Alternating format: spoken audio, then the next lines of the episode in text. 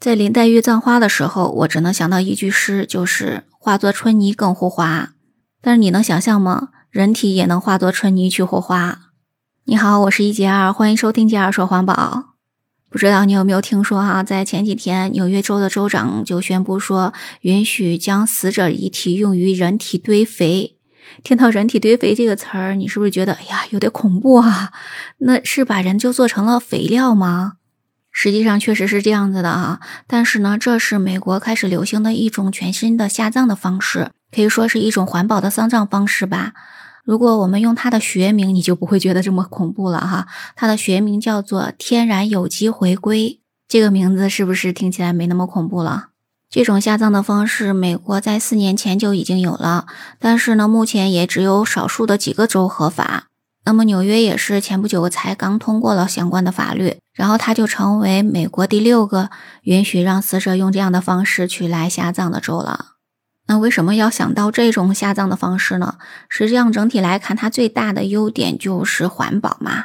因为我们知道，如果用火葬，那它肯定要用到化石燃料，会产生大量的二氧化碳。那如果用棺材、用土葬，就会占用大量的土地，影响耕地的质量。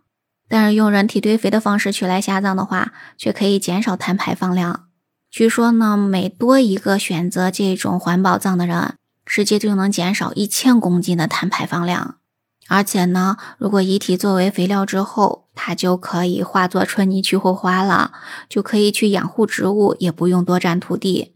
所以呢，对于寸土寸金的城市来讲，这真的是一种非常好的方式哈。但是这种环保葬的操作流程是比较复杂的，而且呢会耗费很长的时间。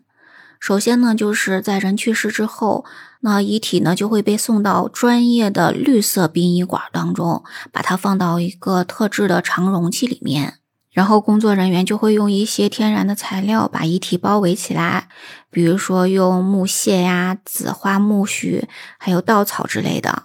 为什么用这些呢？因为这些材料可以加速遗体的分解，你知道遗体的分解是需要大量的微生物和细菌的嘛？所以呢，有了这些材料跟遗体合在一起，就可以给微生物和细菌的繁殖创造一个完美的环境。那么这样之后，在三十多天，应该最多不超过六十天，遗体就会变成一堆营养丰富的土壤混合物了。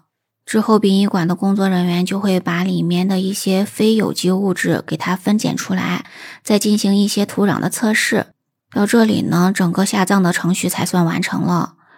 那么到这个时候，家属就可以带着容器把这些混合物拿走了。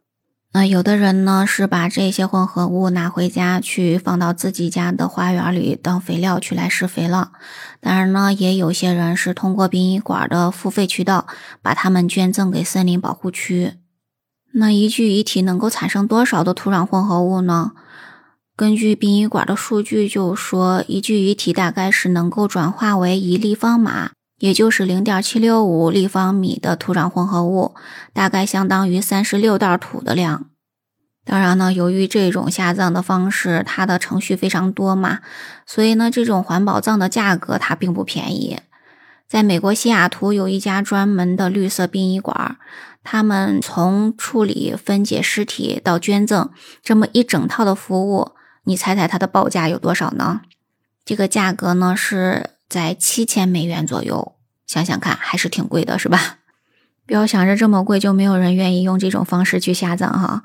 那据说呢，因为这种方式要耗费很长时间嘛，所以呢，如果选择这种下葬的方式，还需要申请，需要排队呢。目前已经在排的人数已经有一千两百人了。当然，这是一种全新的下葬方式，所以呢，这个名字哈，人体堆肥也是备受争议啊。比如说，在纽约州，虽然刚刚说已经通过了法律让它合法了，但是在纽约州的天主教就坚决反对这种方式，因为他们觉得这种下葬法是把人体简化成了一种一次性的商品。但是他们觉得呢，只有恭敬的埋葬尸体，尊重死者的骨灰，才符合对死者的崇敬和关怀。他们觉得，如果是这种丧葬的方式的话，就把人类的身体看成了是垃圾了。他们是完全不能接受这种的情况的。也有一些大众说，如果知道他种的这个东西是从他的亲人的尸体上长出来的，那吃它的时候肯定会觉得很不对劲儿啊。然后还有人说呢，吃了那么多垃圾食品和带防腐剂的东西，那身体可能不会腐烂的吧？但是呢，也有一些人是同意这样的做法的。他们觉得说，在历史上那么多年，人们都是自然的降解归于土地的，现在只是因为有了棺材才不会这样了。但是呢，也许土壤是需要大量的分解呢，所以呢，他认为呢是不愿意被埋在棺材里吧？他觉得呢是把它放在地里，他觉得自己可能会成为一棵果树。还有人说，怎么会有一千两百人在等待的名单上了？怎么才能跳到最前面呢？这种情况也想插队，不知道是怎么想的哈。但实际上，这种丧葬方式也不只是在美国有的。人体堆肥的这种丧葬方式，在瑞典已经是全国合法化了的。在英国呢，它是允许自然埋葬，也就是说呢，不使用棺材，或者呢，使用生物可降解的那种棺材来埋葬遗体。你能接受这种埋葬的方式吗？